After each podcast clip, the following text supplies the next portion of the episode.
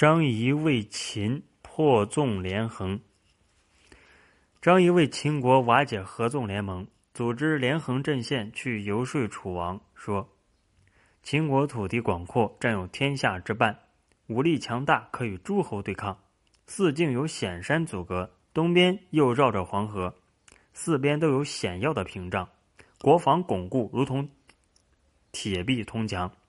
还有战士百万多人，战车千辆。”战马万匹，粮食堆积如山，法令严明，士卒赴汤蹈火，安然自得，拼死战斗，毫不畏惧。国君严厉而又英明，将帅足智多谋而又勇武。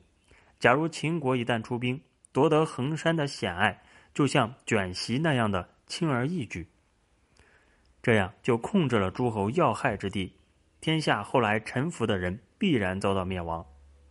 再说。搞合纵联盟的人，无异于驱赶群羊去进攻猛虎。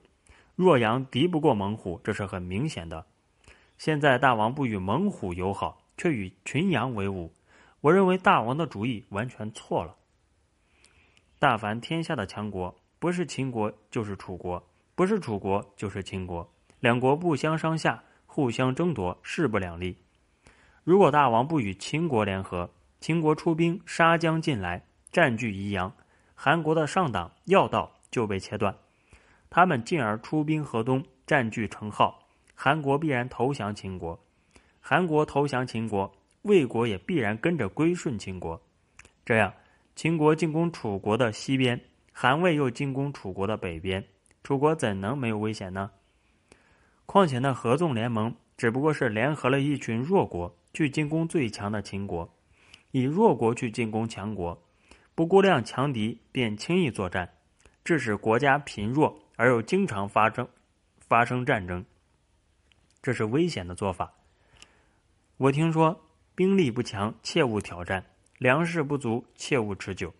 那些主张合纵联盟的人夸夸其谈，巧言辩说，赞扬人主的节操和品行，只谈好处不谈祸害。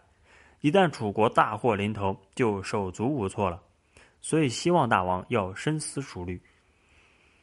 秦国西有巴蜀，用船运粮，自汶山起锚，并船而下，顺长江而下，到楚都有三千多里。并船运兵，一船载五十人，和运三月粮食的运粮船同行，浮水而下，一日行三百多里。路程虽长，却不费车马之劳，不到十天就到千竿关。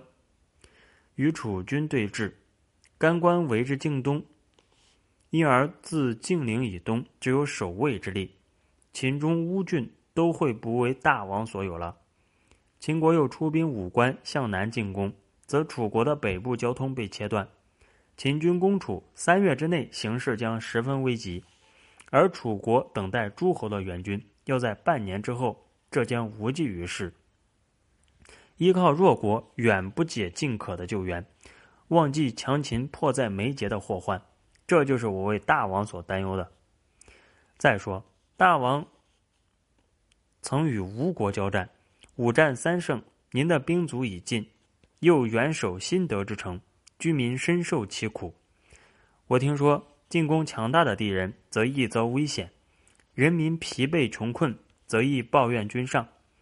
追求易受危难的功业，而违背强秦的意愿，我暗自为大王感到危险。至于秦国之所以十五年不出兵函谷关进攻诸侯，是因为他有阴谋吞并诸侯的野心。楚国曾与秦国交战，战于汉中，楚国被打败，通侯、执贵以上官爵死了的有七十多人，终究失掉了汉中。楚王于是大怒，出兵袭秦。战于蓝田，又遭失败，这就是所谓两虎相斗啊！秦国和楚国互相削弱，韩魏两国却保存实力，趁机进攻楚国后方，出谋划策，没有比这再错误的了。所以，希望大王要深思熟虑。秦国出兵进攻魏国的阳晋，必定卡住诸侯的交通要道。大王全力进攻宋国，不到数月就可以灭宋。若再继续东进，四上十二诸侯就全为大王所有，在诸侯中坚持合纵联盟的苏秦被封为武安君，而出任燕相，暗地里与燕王合谋进攻齐国，瓜分齐国。他假装在燕国获罪，逃到齐国，齐王接待了他，并又任命他为相国。过了两年，齐王发觉他的阴谋，非常气愤，便车裂了苏秦。一贯靠着哄骗欺诈、反复无常来求荣的苏秦，想要图谋左右天下、统一诸侯，这不可能成功，是很明显的了。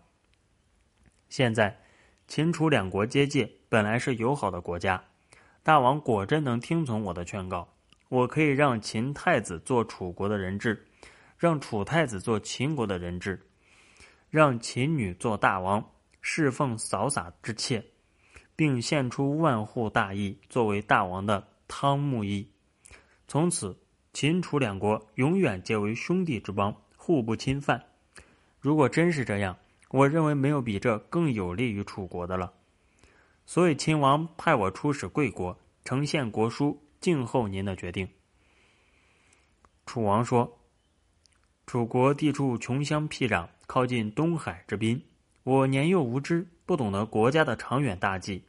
现在承蒙贵宾的英明教导，我完全接受您的高见，把国事委托给您，参加连横阵线。